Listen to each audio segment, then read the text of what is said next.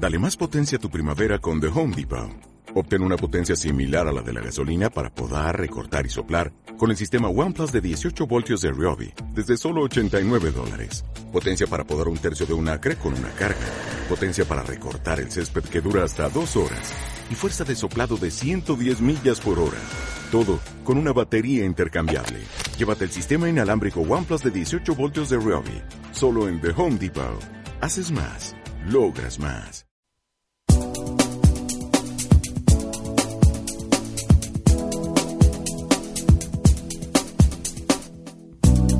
A tu salud.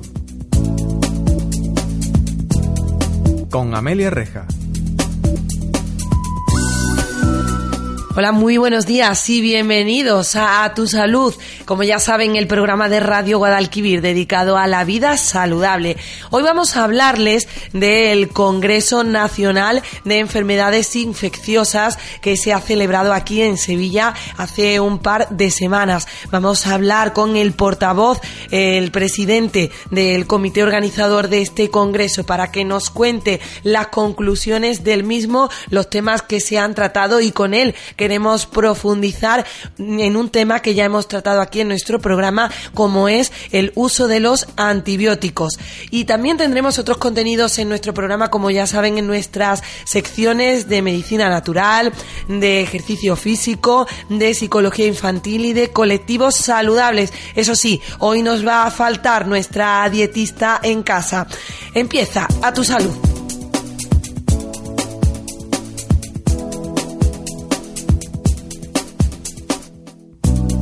A tu salud. Con Amelia Reja.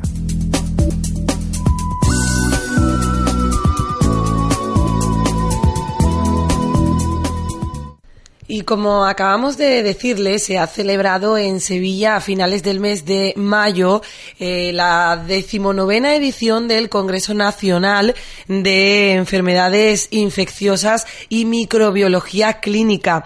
El Congreso de la Sociedad Española de este tipo de enfermedades, la SEIN. Vamos a hablar con el portavoz de este Congreso, presidente del comité organizador, el doctor Álvaro Pascual. Muy buenos días, doctor buenos. Nos gustaría conocer para comenzar cuáles han sido un poco las conclusiones de este congreso en el que este año se ha hablado de ébola y se ha hablado también de nuevo de esa necesidad de crear esa conciencia ciudadana y también médica y profesional sobre el uso racional de los antibióticos. ¿A qué conclusiones se ha llegado tras la realización de este congreso? Bueno, el Congreso eh, efectivamente ha tenido varios temas eh, de relevancia y entre ellos los que usted ha mencionado.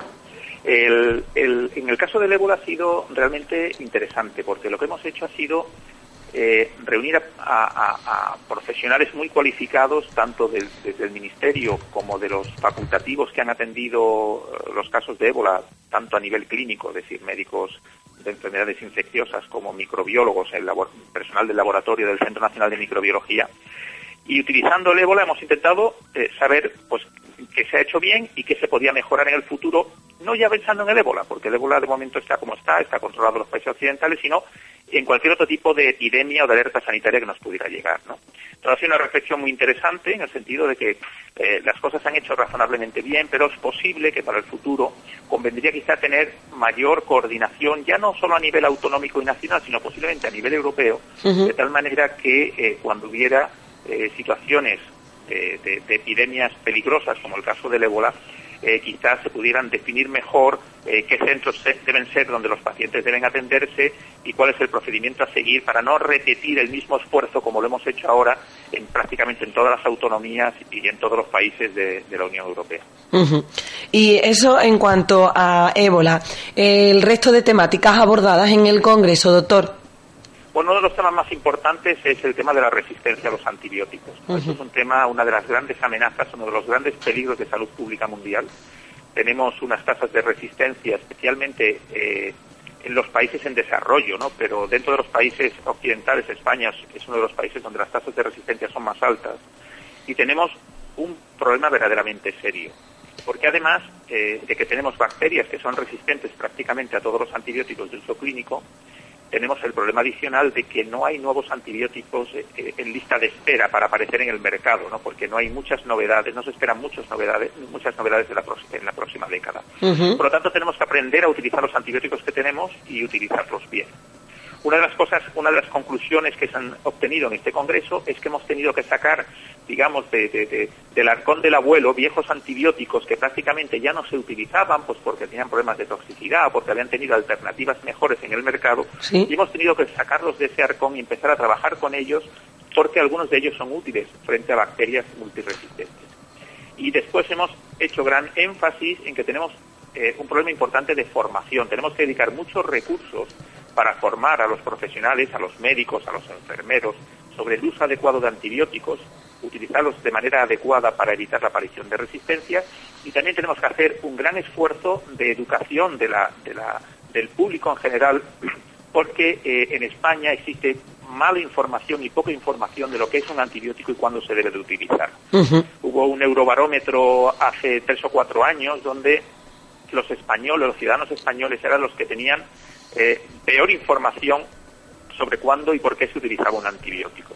Por ejemplo, eran de los que más decían que se utilizaba en caso de gripe, que es una enfermedad viral que no necesita antibióticos, que se podían utilizar para el resfriado común. Es decir, tenemos que hacer un gran esfuerzo formativo del público en general para que eh, los ciudadanos sepan cuándo y cómo se deben utilizar los antibióticos. Este es un tema que nosotros ya hemos tratado en este programa, pero que, que bueno, que como habéis tratado en el Congreso, consideramos que es importante volver a insistir al respecto sobre precisamente eso. Nos gustaría, doctor, que nos recordara qué es un antibiótico, por qué se deben utilizar los antibióticos y cómo deben utilizarse. Pues los antibióticos son unas unas sustancias, algunas de origen natural, otras de origen sintético que se fabrican de manera química en un laboratorio, que tienen actividad sobre unos microorganismos que producen infecciones que se llaman las bacterias. Entonces, eh, son unos eh, medicamentos tremendamente útiles cuando tenemos una infección bacteriana. Pero la mayoría de las personas en la comunidad, las personas que no están en los hospitales, eh, que tienen infecciones respiratorias, que tienen infecciones respiratorias altas, resfriados, incluso gripe, etcétera. La mayoría de estas infecciones son infecciones producidas por virus. Y los antibióticos no tienen ninguna actividad sobre los virus, sino que son, estos suelen ser infecciones, muchas de ellas que se, que simplemente se tratan con, con, analgésicos o con antitérmicos y poco más y suelen ser autolimitadas.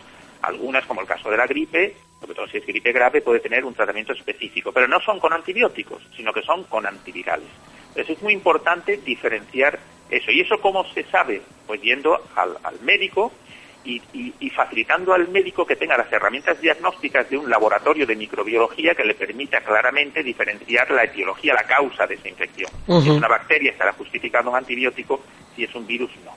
Entonces, eso es muy importante. Y otra cosa muy importante, una vez que nos, que nos prescriben un antibiótico, un facultativo, es que el tratamiento lo hagamos completo. Es decir, si tenemos un tratamiento de tres pastillas al día durante cinco días, es muy importante que tomemos cada ocho horas una pastilla durante los cinco días. Y en España somos un poquito nihilistas con estas cosas. Y entonces es muy frecuente que la tome la primera cuando me levanto, la segunda con la comida la tercera cuando me acuerdo.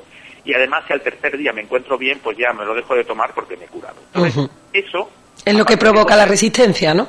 Claro, eso aparte que puede suponer que la enfermedad no se cure y recurra, eh, tiene siempre un impacto en la, en la resistencia. Porque una cosa que, que todos los ciudadanos o las personas deben de saber que en nuestro organismo tenemos una gran cantidad de bacterias que forman parte de la flora microbiana normal, que están en nuestro aparato digestivo, en nuestra piel, que tienen que estar ahí, que son positivas, que estén ahí, porque tienen un papel importante en nuestras defensas. Pero cuando nosotros tomamos un antibiótico, no solamente estamos destruyendo a la bacteria que nos está produciendo la infección urinaria o la infección en, la faringe, estamos afectando a todas las bacterias de nuestro organismo que sean sensibles a ese antibiótico. Y es así como si no se hace de manera adecuada, podemos favorecer la aparición de resistencias. Eh, bueno, y, en el caso de, del tema de la formación médica, ¿en dónde se debe incidir eh, en los profesionales sanitarios, tanto médicos como enfermeros, como eh, el resto de profesionales? ¿Qué es lo que se debe tener en cuenta con el tema de antibióticos para eso, para intentar evitar el que siga creciendo la resistencia a este tipo de sustancias? Bueno, pues la herramienta más potente es eh, lo que se llaman programas PROA. Son programas de uso razonable o uso adecuado de antibióticos. Son programas que, por ejemplo, en la mayoría de las comunidades se están poniendo en marcha, muchos de ellos liderados por nuestra propia sociedad, de tal manera que son programas que no solamente eh, ejercen una serie de actividades formativas y de auditorías en los hospitales para ver si los antibióticos se utilizan de manera adecuada, sino que lo estamos trasladando también a la comunidad, a la atención primaria, a los ambulatorios. Eh, y, de esta manera estamos siguiendo una serie de indicadores que nos permiten ver si las cosas se están haciendo bien y eso se acompaña de eh, una serie de tareas educativas, de cursos de formación donde se detecta que hay eh, algunas lagunas en ese sentido. Estos programas PROA están teniendo muchísimo éxito y además tienen un efecto colateral muy importante, que no es lo que persiguen verdaderamente, ¿no? porque nuestro gran peligro es la resistencia antibiótica. Pero es que además nos hemos dado cuenta que si utilizamos los antibióticos de manera adecuada, producimos un ahorro en las arcas públicas, un ahorro en el uso de medicamentos en los hospitales en atención primaria que son de millones de euros al año. Eh, bueno, eh, doctor, y también es importante en este tema eh, de la formación ciudadana, en este caso, el, el tema de no automedicarse porque eso también es un error muy frecuente. Bueno, pues como decía al principio, ¿no? En ese barómetro sobre el uso de antibióticos se decía que aquí en España mm, se comentaba que los ciudadanos utilizaban el antibiótico, por ejemplo, para tratarse una gripe, ¿no? Yo estoy acatarrada y recurro al antibiótico. La automedicación en el tema del antibiótico puede ser también mm, peligrosa. Por supuesto, la automedicación es un gran problema en España ha ocurrido una cosa y sigue ocurriendo desgraciadamente, que es el acopio de medicamentos, porque muchas veces yo necesito un tratamiento de 12 pastillas cuando me venden una caja con 40 y entonces resulta que yo solo guardo y en un afán ciudadano típico país del sur, mediterráneo, cultural, culturalmente eh, somos personas que nos gustan ayudar a los de al lado, muchas veces queriendo hacer un favor, ¿no? Pues eh, eh, oímos a nuestra vecina que, mi, que su hija tiene unos síntomas parecidos a los que tuvo mi hijo y si no soy profesional le digo, mira, a mi hijo le mandaron esto y le fue muy bien, tómatelo. y que a veces con muy buena intención hacemos un mal uso de los medicamentos. Eso se evitaría si, si para cada tratamiento médico nos dieran el número de pastillas o de, o de cápsulas exacto, que eso se lleva haciendo en muchísimos países desde hace muchísimo tiempo. Y por supuesto una cosa que hay que evitar, que sigue siendo anecdótica, pero que ocurre es que nunca se debe de poder adquirir eh, antibióticos sin prescripción facultativa. Eh, bueno, doctor, ya que hemos hablado del Congreso, no sé si hemos hablado en profundidad del tema de los antibióticos, de la resistencia a los antibióticos y de en qué línea se ha propuesto trabajar desde este Congreso Nacional de la Sociedad Española de Enfermedades Infecciosas y Microbiología Clínica. No sé si nos queda algo que comentar sobre las conclusiones de este congreso, de este evento? Bueno, yo quizá destacaría para finalizar que ha habido una tercera línea de trabajo muy importante y de gran actualidad, el tratamiento de las infecciones por el virus de la hepatitis C. Este es un virus que es, eh, eh, estas son unas infecciones cuyo, cuyo tratamiento es multidisciplinar, afecta a los hepatólogos, evidentemente, a la gente de digestivo, pero también afecta mucho a la gente, a los profesionales de las enfermedades infecciosas y de la microbiología clínica porque además em, manejamos un colectivo de pacientes que es tremendamente complicado, que es los pacientes que están infectados por el, por el virus del SIDA, por el VIH, y que además están coinfectados por el virus de la hepatitis C. Entonces, estos nuevos medicamentos que se, están, que se han descubierto, que se están descubriendo que son tan efectivos para el tratamiento de la hepatitis C, su uso en pacientes coinfectados es un poquito más complejo, porque hay algunas interacciones entre los tratamientos que pueden ser difíciles. Y es una de las áreas donde más hemos discutido para buscar las pautas de tratamiento ideal en este tipo de pacientes. Yo quizá destacaría eh, esa tercera línea como donde hemos sacado conclusiones más relevantes.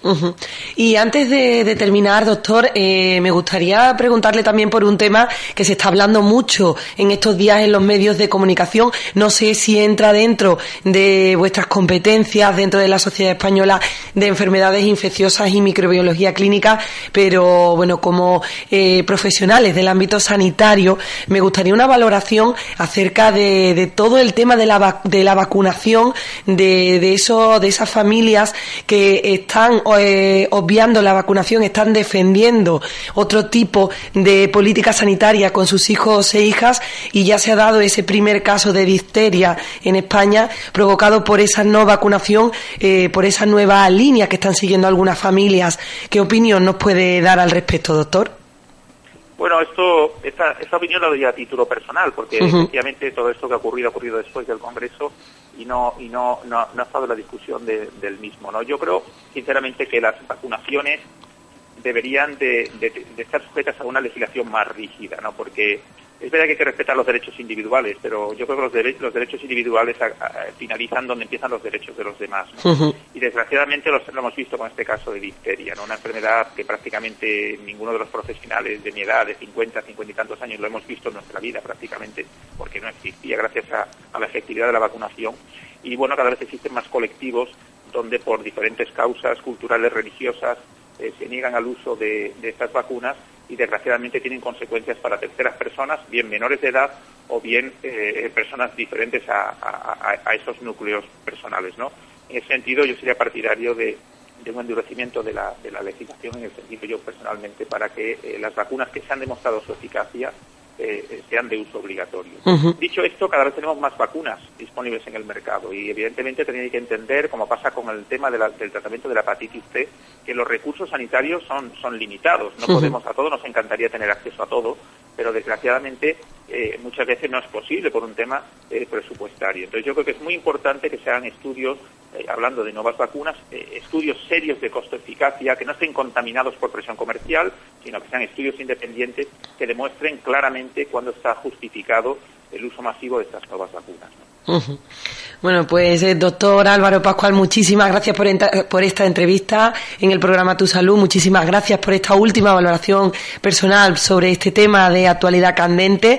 Y nada, y muchísimas gracias por, por habernos contado esas conclusiones de ese Congreso Nacional de la Sociedad Española de Enfermedades Infecciosas y Microbiología Clínica. Gracias, doctor Álvaro Pascual. Gracias a ustedes. Buenos días.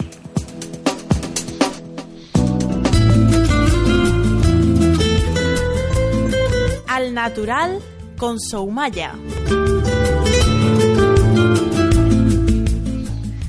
Hoy en nuestra sección dedicada a la medicina natural volvemos a hablarles de la medicina tradicional china. Y es que según esta medicina hay un tiempo para cada cosa. Organizarse bien y saber qué actividades hacer en cada momento del día es crucial para la salud según la medicina tradicional china. Nuestros cuerpos funcionan como relojes mecánicos. Cada órgano y meridiano tiene un periodo de una dos horas en las que la energía está en el nivel máximo. Pero para profundizar al respecto, nuestra experta, Sumaya, muy buenos días. Muy buenos días. Ha sido un reloj casi perfecto si no fuera por la desintonías que tenemos que hay que aclarar, ¿no? Por la intoxicación, ¿verdad? No, sobre todo porque llevamos dos horas ahora mismo en verano que estamos, bueno, como desafinados con ese reloj biológico, ¿no? Por eso a la hora de cuando demos las horas, pues hay que quitar dos horas ahora mismo y en vera- y en invierno una, ¿no? Porque obviamente el sol es el que nos va a marcar eh, ese horario, ¿no? Entonces, si ahora hablamos de las 9 de la mañana, nos estamos refiriendo a las 7, A las 7 de la mañana. que es cuando claro. empieza a salir el sol. Es que eso es fundamental, ¿no? Vale. Darnos cuenta de que, que nuestro reloj biológico se rige por, por el sol. Y entonces es importante, bueno, que, que nos ajustemos un poco ahí a, aunque ahora el verano, pues eh, casi, casi en, en algunos aspectos hasta nos puede beneficiar las dos horas, porque nadie se acuesta a las nueve de la noche. Claro. Pero sí a las once, ¿no? Entonces, bueno, también un poco por el ritmo de vida. Si estuviéramos más en contacto, obviamente, con la naturaleza, pues a la salida del sol abriríamos los ojos, ¿no? Y al atardecer el cuerpo, pues obviamente por el propio trayecto diario, tendería a dormirse pronto. Pero bueno, ese es el desajuste que llevamos, el estar eh, lejos de la naturaleza, ¿no? Entonces, bueno, vamos a, a aclarar un poco esos horarios que hay ahí, que, que realmente mm, si empezamos un poco a, a estar en sintonía con nuestro interior ¿eh? y escuchamos esas voces internas, pues iremos regulándolo poco a poco. ¿eh? Pasa que a veces el horario externo el que marca el, eh, el horario interno, ¿no? Y entonces, claro, ya empiezan a aparecer los desajustes, ¿no? Entonces, bueno, hay 12 como canales o meridianos de acupuntura que recorren todo nuestro organismo, ¿no? Y bueno, pues se van alternando cada dos horas esos canales, ¿no? Es Sí. decir, que como que sale a escena, pues es- ese órgano, bueno, fundamental, ¿no? Con la alianza de todo el resto, porque Ya te he explicado muchas veces que el cuerpo funciona como como un todo, ¿no? Es como si fuera un pueblo en perfecta comunidad, ¿no? Y entonces, pues bueno, cuando le llega la hora del hígado, pues se manifiesta el hígado y el resto pues apoya ese proceso de desintoxicación o de asimilación, ¿no? Es decir, hay un orden interior perfecto, ¿no? Que bueno, que una vez más hay que ir a abogar por, por encontrarlo, ¿no? Entonces en este horario, pues bueno, entre las 9 y las 11 de la mañana, hora solar, ¿eh? Sí. Hora solar, nada más que nos levantemos, ¿eh?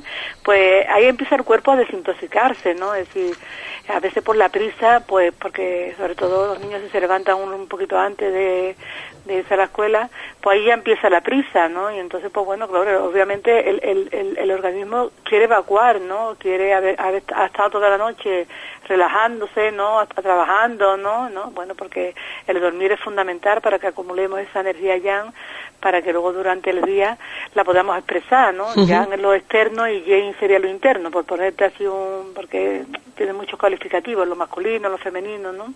Pero sí que es verdad que si yo no duermo bien ya me levanto con los cabres un poquito cruzados, claro, y para dormir bien yo tengo que respetar el horario del sueño, ¿no? Entonces, pues bueno, ya te levantas por la mañana y ahí el cuerpo empieza pues a realizar todas esas actividades para eliminar las toxinas que han estado ahí trabajando. Conviene para dormir, ¿no? Bueno, obviamente el cuerpo si lo deja va a buscar su postura, ¿no? Pues bueno, pero sí es importante que cuando se vaya a la cama, bueno, pues hacer como una especie de, de revisión, tranquilo, procurando pensar en nada, respirar profundamente. Una relajación, ¿no?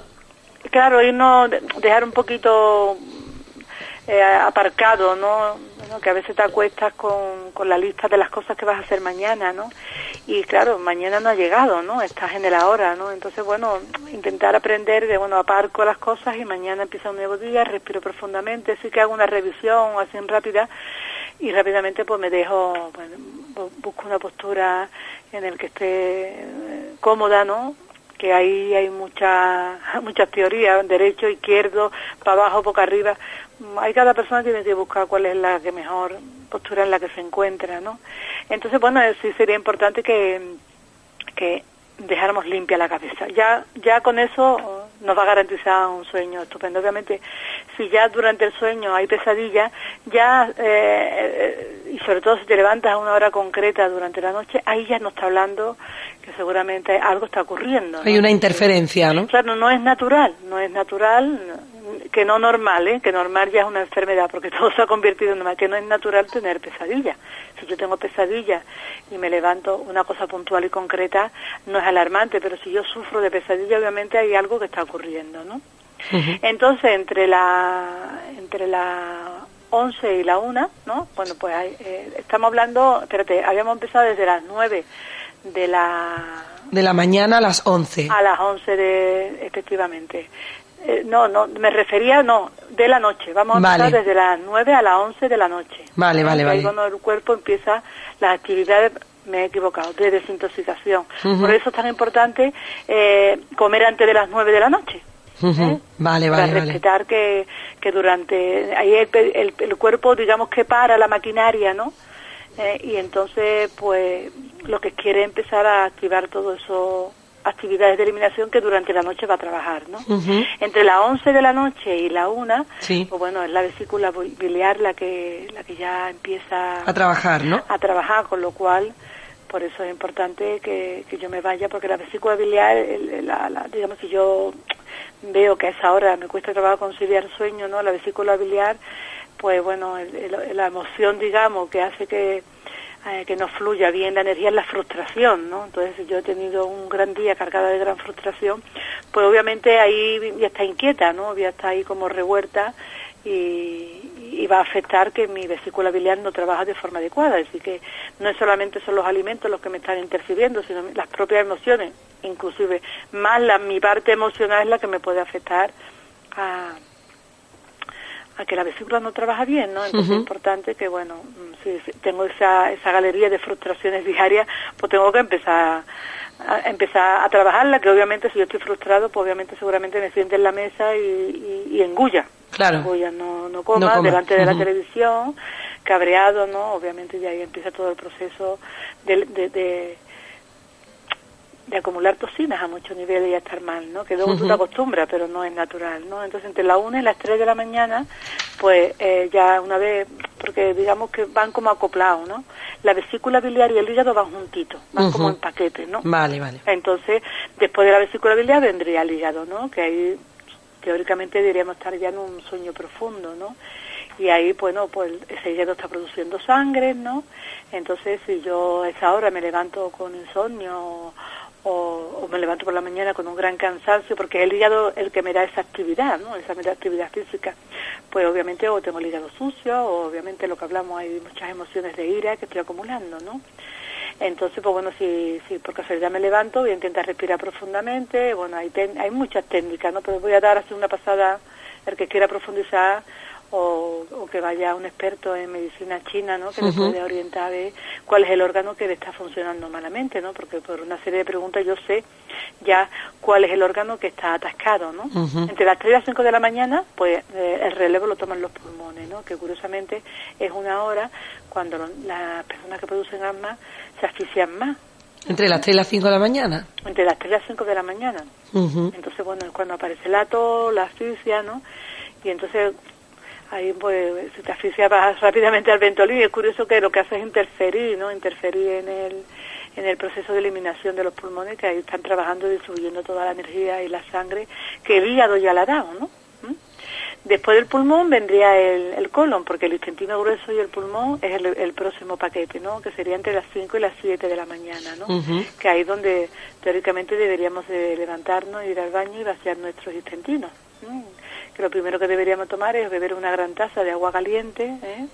y, dicen que peinarse, ¿no? ¿Por, por, por qué? Porque en la cabeza hay, pues hay muchas terminaciones de los canales, ¿no? Entonces, bueno, eh, si yo mm, a la vez que evacuo me cepillo el cabello como unas 45 veces, que es un número que parece que es el número de la manifestación, bueno, pues voy a, y después me pego un buen baño, ¿no? Porque el agua también nos depura, pues vamos a quitar esa energía negativa, nos va a aclarar la visión y la mente, ¿no? Entre las 7 y las 9 de la mañana, pues aparece el, siguiente, que es el intestino delgado, ¿eh? Entonces es el momento para tomar el desayuno y obviamente pues ya hay cada uno se aconseja que, que sea un desayuno interesante, con cereales, ¿no? Pero bueno, aquí el típico de la tostada con el... Con, el zumo de naranja. Café, ¿no? Entonces sí que sería que los niños pues tomaran cereales calientes, ¿no? Es decir, el cuerpo necesita comidas calientes, no frías, ¿no? Empezar con un, por ejemplo, con un zumo de naranja frío, pues no, no, no es muy interesante, ¿no? Entonces, y se hace muy rápido, ¿no? Entonces, tener ese tiempecito para parar a desayunar, tomar algo caliente, ¿no? Y recuperar, bueno, o, revisar todas las actividades que yo tenía a lo largo del día y, bueno, pararme, ¿no? Pararme, ¿no? Entonces, después de, que ya me tomaba ese desayuno en calentito, ¿no? Y en el que voy a tener los niveles de azúcar en sangre suficiente para que mi cerebro trabaje, ¿no? Pues eh, aparece la energía del vaso y del páncreas, que es entre las 9 de la mañana y las 11, ¿eh? Porque es el acoplado del intestino delgado. Entonces, bueno, ahí es cuando empezamos a trabajar, el cuerpo se mantiene activo, teóricamente, ¿no? Eh, cuando mejor nos encontramos es por la mañanita, ¿no? Y bueno, sigue el proceso entre las 11 y la 1 de, de, la, de, ya del mediodía, bueno, aparece una energía que se llama el maestro corazón o el pericarbio, ¿no? Ahí deberíamos de almorzar, porque bueno, aparte que el corazón nos nutre de la mente y el espíritu, también pues una hora donde el espíritu se revitaliza, en una buena conversación, en donde comparto la comida, ¿no? Por lo tanto es importante que las comidas pues no sean solos delante de la televisión, ¿no? Y si estoy solo, porque no sea delante de la tele, que sea mirando un paisaje o, o escuchando buena música, ¿no? Así que es importante que, que que la conexión con el medio sea interesante, si no es con las personas, con, con algún medio, ¿no? Y entonces, bueno, una después de, ese almuerzo, pues me voy a dar un paseíto y voy a, a, estimular mi barriguita y mi parte inferior de las partes con mis propias manos, ¿no? Y después, pues nos tomamos un té y nos podemos echar una, una siesta de media hora. Entre la una y las tres de, de la tarde, ¿no? Pues, bueno, eh, ahí está el momento digamos, después de la siesta, donde el intestino delgado está también trabajando y está distribuyendo todos los los nutrientes, ¿no? Todos los nutrientes que hemos comido, ¿no? Está repartiendo la tarea, ¿no? Entre las 3 y las 5 de la tarde aparece la vejiga, ¿eh? Entonces, pues bueno, ahí eh, nos podemos tomar un té, ¿no? Para activar toda la, la eliminación de los líquidos, ¿no? Y donde vamos, conviene beber agua, líquido, y entonces es una hora donde vamos a notar que orinamos mucho, y es porque está ahí la vejiga trabajando a totiplén. Entre las 5 y las 7, pues acoplado, que son los riñones, ¿no? Y entonces, bueno, pues ahí conviene pues no comer mucho, ¿no? Sería interesante que cenáramos. Nosotros diría, bueno, si quitamos la, si ponemos las dos horas serían ya las nueve, ¿no? Entonces, bueno, es interesante para el adulto tomar un buen vino para activar la circulación, ¿no? Y a partir de ahora no, no tomar muchos líquidos, ¿eh? sino más bien ya una comida rapidita, ¿no? Y es el tiempo de meditación, de leer alguna lectura, ¿no? Porque es un tiempo también para alimentar nuestro espíritu, ¿no? Y entre las 7 y, la, y las 9 ya ¿eh? de, la, de la noche, ¿no? Pues entonces es la actividad donde la actividad amorosa, la sexualidad, ¿no? Donde podemos estar ahí muy inspirados para estar con el otro, también el momento para para contarle un cuento a mis hijos, ¿no? Y, y, bueno, si veo que estoy un poco alterada, puedo meter los pies en agua calentita, ¿no? Entonces, bueno, ahí y en esta hora se cerraría ya el ciclo, ¿no, Sumaya? Pero sí algo, no tener una gran actividad mental, pero sí tener que, que nos nutra un poco el espíritu. Como verás, pues pocas personas están en sintonía con estos ciclos. Pero bueno, eh, por lo menos que tengan ese conocimiento que, que, que, si yo tengo un dolor concreto a una hora concreta, ¿eh? y yo eso lo voy apuntando, pues es, Sabemos órgano que me qué órgano nos está llamando la atención, ¿no? Claro, me está llamando la atención. A veces pues, pues simplemente es que a tal hora siempre me pica la espalda, ¿no? Es decir, pueden ser pueden ser pequeñas cosas porque el cuerpo en su sabiduría primero nos susurra, después nos habla, después nos grita y después ya nos chilla con el dolor inmenso. Es decir, que tú no pasas de la noche a la mañana bueno, noche mañana en cuestión de días, ¿no? Decir, bueno, es que estaba enfermo y se murió, no, no, es que eh, ha ido emitiendo señales continuamente de que algo estaba ya en desarmonía, pero bueno, por la prisa, porque no estamos en comunión con nuestro cuerpo, desoímos todos esos gritos, ¿no? Y no, me es más fácil tomar una pastilla quitar ese, ese dolor o ese grito de mi cuerpo y continuar. Y obviamente, cosa con el tiempo, pues el cuerpo se manifiesta ya con la enfermedad o con cosas más gordas. Bueno, pues Sumaya, si te parece, cerramos diciendo que el observar y comprender, y, comprender perdón, esas oscilaciones en el ritmo eh, que nos marca nuestro reloj biológico y, y, bueno, y esas pequeñas señales de alerta que nos empieza a manifestar nuestro cuerpo, pues nos va a ayudar a conocernos mejor a nosotros mismos y a vivir en equilibrio con nuestro entorno natural. Y algo muy importante, porque la educación empieza en los niños, ¿no? Si yo a los niños desde primera hora, cuando tienen algo, le explico ese reloj biológico, ¿no? Y le explico, eh, no, no, va a haber tanta dependencia, ¿no? Ya los niños piden el aerosol, la pastillita, bueno, son capaces de afrontar una simple fiebre, ¿no? Porque claro, ya obviamente hay una mala educación, ¿no? Y entonces es como que yo estoy totalmente ajeno de lo que está pasando en mi cuerpo. Entonces al niño hay que, yo a mis pacientes pequeños les enseño que es un reloj biológico y que tienen que entender que cuando el cuerpo grita, ¿no? O habla o susurra, que, que cierre los ojos y entre en conexión con esa, con esa llamada, ¿no? Y, y, milagrosamente, pues la, la, la mayoría de las veces, pues no decir todas, ¿no? El dolor se diluye o se va y el niño aprende a ser fuerte y a no ser tan dependiente de lo exterior. Pues muchísimas gracias Sumaya un martes más por estar con nosotros en A Tu Salud y hoy especialmente por darnos a conocer cuáles son los horarios de nuestros órganos del cuerpo. Gracias a ustedes.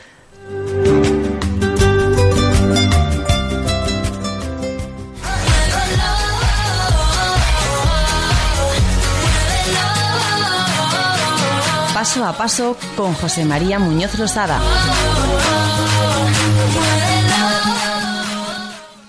Y ya estamos en nuestra sección dedicada al deporte, al ejercicio físico y en esta sección hemos hablado, desde que comenzamos a realizarla, de lo importante que es practicar deporte, eh, estar un poquito en forma en cualquier situación, a cualquier edad. Y hoy queremos dedicar este espacio a hablarles de deporte y embarazo, porque también es posible compaginar ambas cosas. Para ello vamos a hablar con nuestro experto, con José María Muñoz Losada. Muy buenos días.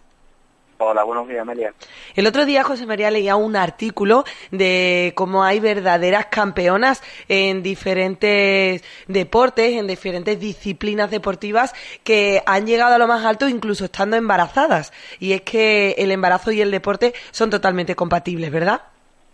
Sí, hombre, por lo menos hasta los, primeros meses, ¿no? Siempre que no son embarazos de riesgo, la verdad que puede seguir haciendo deporte eh, sin ningún tipo de problema siempre controlándote tu médico, eh, claramente está, pero vamos, eh, si realmente no tienes ningún ningún tipo de riesgo en tu, con tu embarazo, puedes hacer el deporte de forma natural y controlada. Eh, hay muchas deportistas ¿no? de alto nivel que se quedan embarazadas y durante ese periodo de embarazo siguen haciendo su deporte para mantener el, estado de forma ¿no? y ya los últimos meses del embarazo es cuando dejan de hacerlo. ¿Y qué tipo de, deporte es el más recomendable para mujeres embarazadas? sí, hombre, como siempre hemos dicho, ¿no? Siempre que haya algún tipo de riesgo, es mejor no hacer nada, ¿no? Pero bueno, si es un embarazo normal, controlable, donde tu médico te aconseja que puedes hacer deporte, todos aquellos deportes que, claro, que tengan posibilidad de traumatismo, de caída, pues no son ideales, ¿no? Ya sean deportes, de, deportes colectivos o de equipo, eh, esquí, eh, jugar al pádel, tenis, etcétera, ¿no?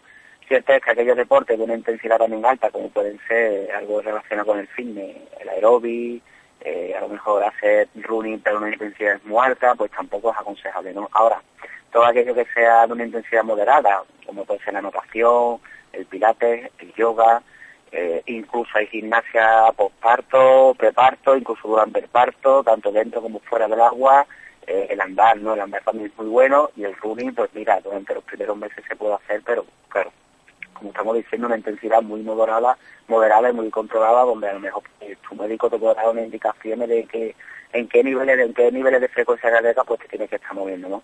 En resumen, aquellos ejercicios que sean de una intensidad moderada, dentro y fuera del agua, como puede ser cualquier tipo de gimnasia, eh, también podemos hacer yoga, podemos hacer pilates, pero aquellos que donde puede haber un tipo de traumatismo de caída, pues no son, no son ideales, ¿no? Entonces no podemos hacerlo. Y lo que tú decías, andar, ¿verdad? Es muy saludable para las mujeres embarazadas el salir a andar durante media hora, una hora, lo que el cuerpo aguante. Lo que el cuerpo aguante, sí, siempre que te lo permita, pues claro, a medida que van pasando los meses, tienes medio embarazo, más, te cansas más, tienes más fatiga, las articulaciones están más, sufren más, ¿no? Pero bueno, mientras que te lo permite tu cuerpo, pues lo que es la marcha normal de andar, pues es bastante interesante, bastante bueno pero sobre todo yo aconsejaría, como siempre digo, ¿no? dentro del medio acuático es lo ideal, ¿no? porque sufre pocas articulaciones, no hay impactos apenas y, mira, es un medio en te va a dar muchas posibilidades en el tema de poder hacer cualquier tipo de ejercicio.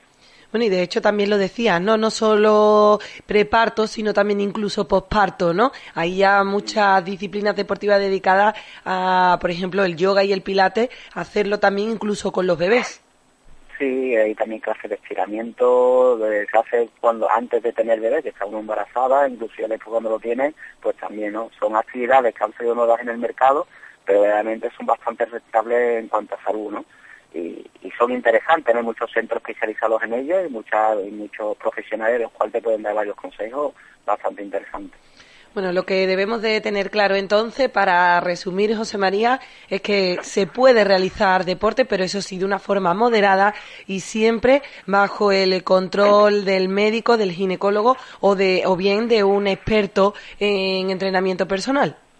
Sí, eh, siempre bajo las indicaciones de tu médico, el cual te puede aconsejar, ¿no? Todo aquel tipo de ejercicio o de actividad que puedas hacer, siempre que no tenga ningún tipo de riesgo el embarazo, pues, pues recomendable, ¿no?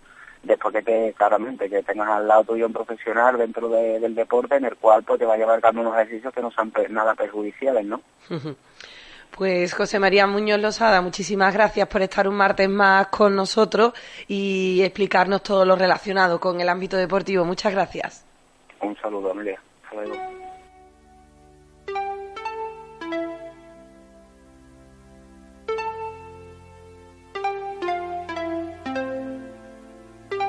Crecemos juntos con María Ángeles Sánchez. Espacio patrocinado por el Gabinete de Psicología Infantil Crecer.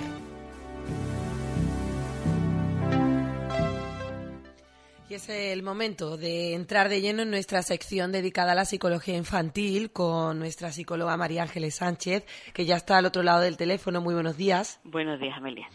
María Ángel, hemos hablado en programas anteriores del tema de los horarios de, en el que los niños se nos despiertan, de alteraciones de sueño. Hoy queremos seguir un poco abordando este tema del despertar de nuestros hijos e hijas para que nos dé recomendaciones de qué debemos hacer cuando, cuando nuestros niños y niñas se nos despiertan con muy mal humor. Efectivamente, es verdad que todos tenemos derecho a despertarnos de mal humor alguna vez, ¿no? El problema viene cuando sistemáticamente el niño todos los días se levanta con mal humor. ¿Por qué? Porque eso ya e incide en el resto de la dinámica familiar, ¿no? Porque las madres ya, el niño se despierta que ahora no me quiero vestir, no quiero desayunar, eh, sobre todo si son menores de tres años, entramos en la lucha que tienen todos los padres, que ahora no me quiero montar en el coche, no me quiero poner el cinturón, entonces todo, ahora no quiero entrar en clase, hasta que el niño entra en clase, no hemos peleado con él 20 veces, y todo es por el mal humor con el que se ha levantado, ¿no? Además, ¿qué sucede? Que claro, que ya la madre también se pone por las nubes, entonces es un poco, ella desde primera hora mañana tenemos formado el follón, ¿no? Ya es una espiral, ¿verdad? Efectivamente, entonces aquí lo pasa mal la madre o el padre, ¿no? Efectivamente, pero también no tenemos que perder de vista que el niño también lo está pasando mal. ¿Por qué? Porque si tú te levantas predispuesto a estar de mal humor, pues todo es un problema y al final pues tú te sientes mal, ¿no? Entonces, primera parte, una parte es discriminar si es algo puntual, bueno, pues si es algo puntual, ver si de verdad le pasa algo al niño o simplemente es que se ha levantado que tiene un mal día, ¿no? Bueno, pues si es algo puntual, lo ignoramos y punto, ¿no? Lo ignoramos y, y, al revés hablamos de lo agradable que es, el día, de buen tiempo que hace, en fin, intentar cambiarle ese ánimo. También es importante saber que cuando estamos en los dos años, como en la época esta del negativismo, muchas veces el niño en verdad no está de mal humor, sino que es que es la pelea de que todo es no. O ya cuando entramos en la pubertad, pues los adolescentes en general tienen esos cambios de humor bruscos, ¿no? Por eso es esperar que se le pase, tampoco podemos hacer mucho más, ¿no? Pero eso, cuando si el niño, ¿qué tendríamos que ver? Lo primero que podríamos hacer es eso, ignorarlo si es algo puntual, también intentar variar la hora de levantarse, por lo que hablábamos en el programa anterior, ¿no? Que muchas veces el problema es que el niño está en sueño profundo y lo despertamos. Pues a nadie nos gusta que nos despierten cuando estamos en lo mejor del sueño, ¿no? Entonces, pues sería lo mejor retrasar el reloj cinco minutos o adelantarlo hasta que demos con esa hora en la que el niño está en sueño ligero y con lo cual no le cuesta trabajo el levantarse, ¿no? O lo que decíamos el truquillo esto, ver si los ojos se mueven o no. Si los ojos se mueven es que está soñando no, y es mejor no despertarlo, ¿no? Eh, también podemos entrar a utilizar el sentido del humor. Cuando hay un niño que es gruñón sistemáticamente, ¿no? Pues, pues, imagínate, pues inventando un personaje, un cuento en el que el gruñón le ponemos el nombre de nuestro hijo o nuestra hija. Pues aquí viene el gruñón Pepito. ¿Y qué le ha pasado hoy? Hacerlo como un cuento, algo gracioso, ¿no? Al principio el niño no te mirará con mala cara, pero llega un momento que es como un teatrillo, ¿no? Y el niño pues al final te hace gracia y eso suele funcionar sobre todo con los más pequeños, ¿no? Utilizar el humor hasta intentar cambiarle eh, ese mal humor con el que se ha levantado, ¿no? También otro truco que suele funcionar es hacer de espejo, pues hacer lo que él haga, ¿no? porque muchas veces los niños necesitan ver ese espejo, ver cómo él está reaccionando para darse cuenta de lo que está sucediendo. Eso como el anuncio, ¿no? El famoso anuncio que veíamos en televisión que la madre se tiraba en la mitad del pasillo del supermercado. Claro, entonces sería eso, pues nosotros hacemos de espejo y el niño se va a quedar como diciendo aquí qué pasa, ¿no?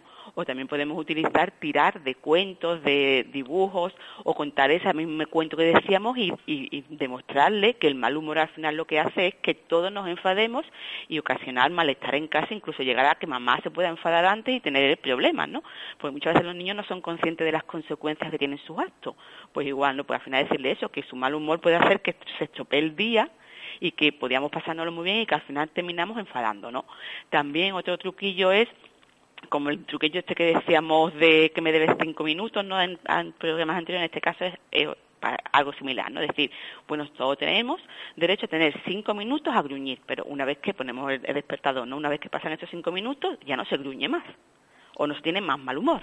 O sea, yo voy a respetar que tú te levantes con ese mal humor, pero tú tienes cinco minutos para mostrarte en toda tu plenitud.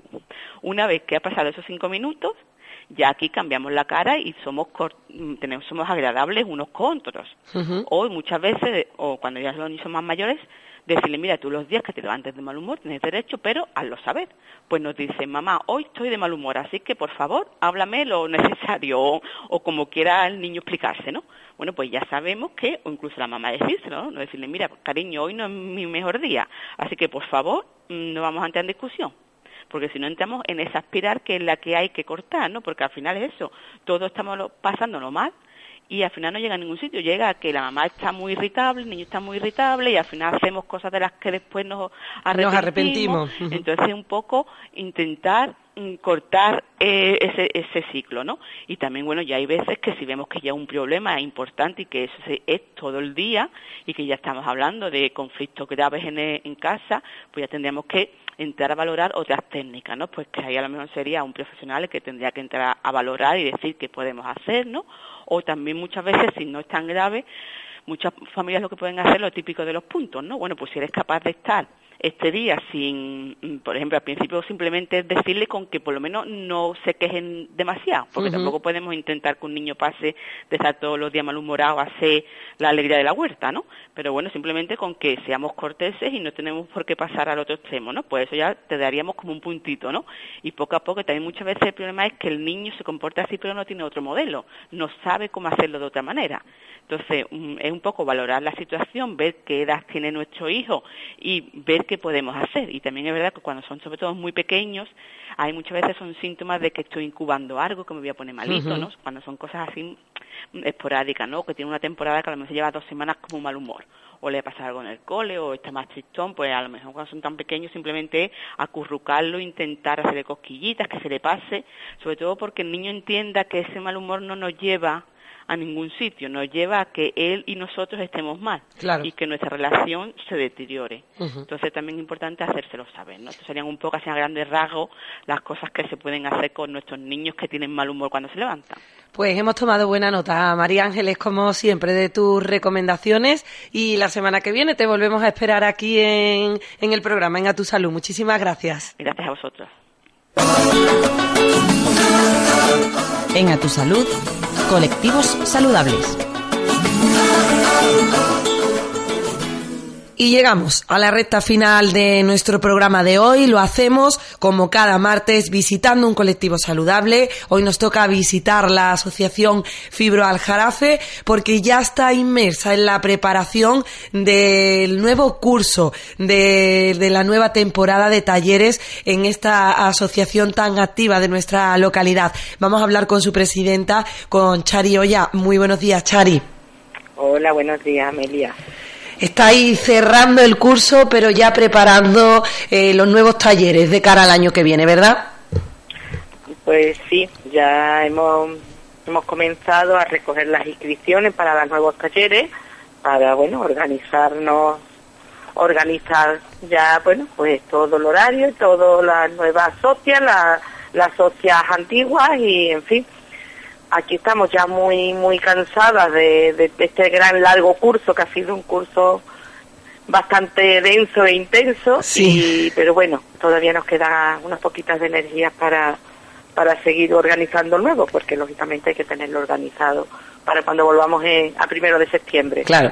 Bueno, Chari, antes de entrar de lleno en que nos cuentes cuáles son las actividades que tenéis previstas de cara a la nueva temporada, me gustaría, ya que me has hablado de, de, bueno, de este fin de curso, no de este año intenso que habéis tenido, que me hagas una valoración, porque creo que para Fibra al Jarafe y en general para el colectivo de asociaciones que representáis a las personas que padecen fibromialgia, este año 2015 se puede valorar como positivo. Pues la verdad que, que sí, que es muy, muy positivo, eh, porque, bueno, vamos viendo el reconocimiento, digamos, hacia la enfermedad y hacia los pacientes. Es como, como que nos van, van dándose cuenta que realmente la fibromialgia y la fatiga crónica, pues como que existe.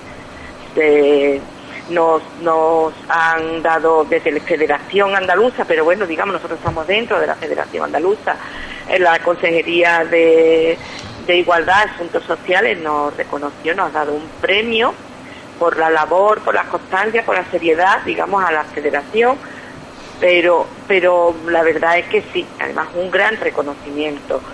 Eh, luego, bueno, pues a lo largo del año, pues se presentó, bueno, fue el año pasado, pero dentro del curso, lógicamente, se había presentado una iniciativa legislativa popular al Congreso de los Diputados, nos lo admitieron a trámite, y bueno, esto es parte de lo que nos tiene tan agotada, el, el recoger, que llevamos recogiendo ya muchos meses, recogiendo firmas Y, pero bueno, están, la, gente, la gente está respondiendo fantásticamente, eh, desde, desde todas las administraciones igualmente, y la verdad es que sí, que estamos agotadas pero contentas porque realmente mm, está llegando a la fibra sensible de profesionales y no profesionales para, para que, bueno, que realmente reconozcan la enfermedad. lo que pedimos, la enfermedad y, y las necesidades nuestras, digamos como una como otros enfermos, yo siempre lo digo, somos igual de con otra con otra enfermedad, otro nombre, pero igual que si tuviesen diabetes, fueran cal, infartados, etcétera, un largo etcétera de otras enfermedades que están reconocidas y tienen sus derechos y nosotros no lo, no lo tenemos. Y bueno, Chari, entrando ya de lleno en esa nueva temporada que ya estáis preparando, que ya estáis diseñando, ¿qué, qué es lo que tenéis preparado? Bueno, pues digamos que repetimos con los talleres estrellas, digamos que son que son los que llevamos desde el comienzo, que vemos que, que dan muy buenos beneficios, como es la gimnasia de estiramiento, es el pilates, es el yoga, la piscina eh, y la sevillana.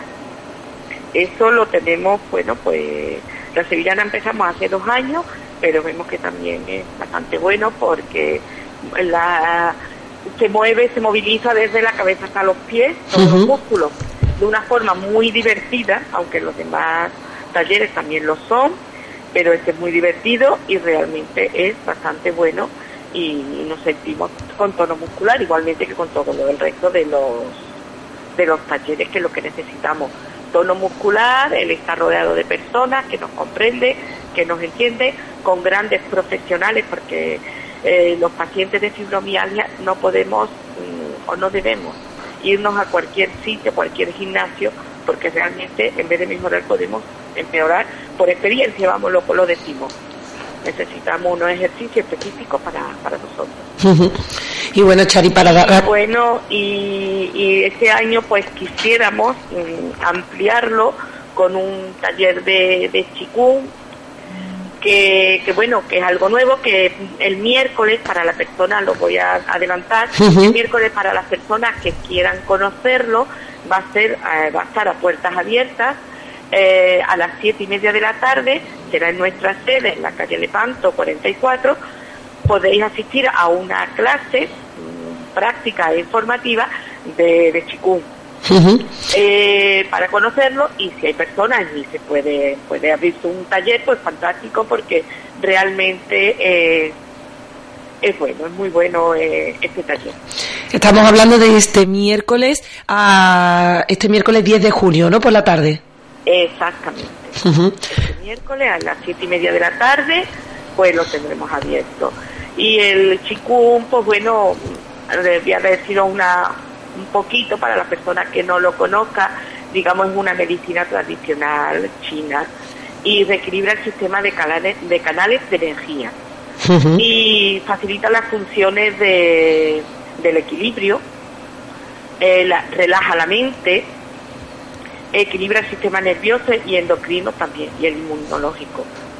Y da mucha flexibilidad articular y lógicamente pues mejora la, la postura que, que, realmente que la educación postural es bastante es bastante importante no solamente para las personas que padezcamos fibromialgia y fatiga crónica sino para, para el resto de las personas. Hay ejercicios que, que al, al, al reequilibrar las energías pues la tensión puede bajarte te puede bajar el, el colesterol porque trata, se trabajan todos los órganos de, de nuestro cuerpo. Creo que que Víctor pues lo estuvo explicando en otro programa, lo explicó sí, así es. muchísimo mejor que lo puedo explicar yo. Nos estuvo dando a conocer los detalles de esta técnica de la medicina tradicional china. Bueno, pues Chari, invitar a nuestros oyentes a que este miércoles, si quieren conocer más detalles acerca de esta técnica de la medicina tradicional china, pues que se pasen por la sede Fibral Jarafe a partir de las siete y media de la tarde, ¿verdad? Exactamente, serán bienvenidos y, nada, y como siempre intentamos pues escuchar a todas las personas que vienen y sobre todo dar cariño, que, que bueno, eso, eso es importante. Así que nada, os esperamos a todas y a todos. Pues Chari, están, están invitados también los hombres, ¿eh? y esto a mujeres y a hombres. y además tenemos la facilidad de que también los talleres pues pueden ir socias y no socias, vamos, a hacer falta asociarse. Chari, muchísimas gracias por haber estado hoy con nosotros, muchísimas gracias por haber estado con nosotros en esta temporada del programa Tu Salud, los martes en esta sección de colectivos saludables, dándonos a conocer la actualidad de vuestro colectivo, de la Asociación Fibra al Jarafe. Muchísimas gracias. Gracias a vosotros como siempre. Un abrazo. Adiós. Adiós.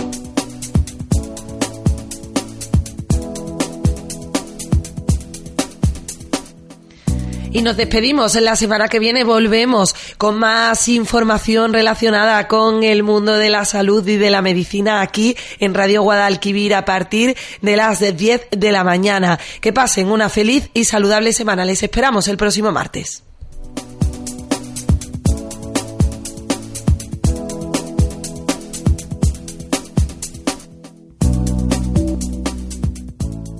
Como nuevo cliente de Western Union, puedes disfrutar de una tarifa de envío de 0 dólares en tu primera transferencia internacional de dinero en línea. Envía dinero a los tuyos en casa de manera rápida, fácil y conveniente. Visita westernunion.com o descarga nuestra app hoy mismo y tu primera tarifa de envío corre por nuestra cuenta. Aplican ganancias por cambio de moneda. No disponible para tarjetas de crédito y envíos a Cuba. Servicios proporcionados por Western Union Financial Services Inc. NMLS 906983 o Western Union International Services LLS NMLS 906985.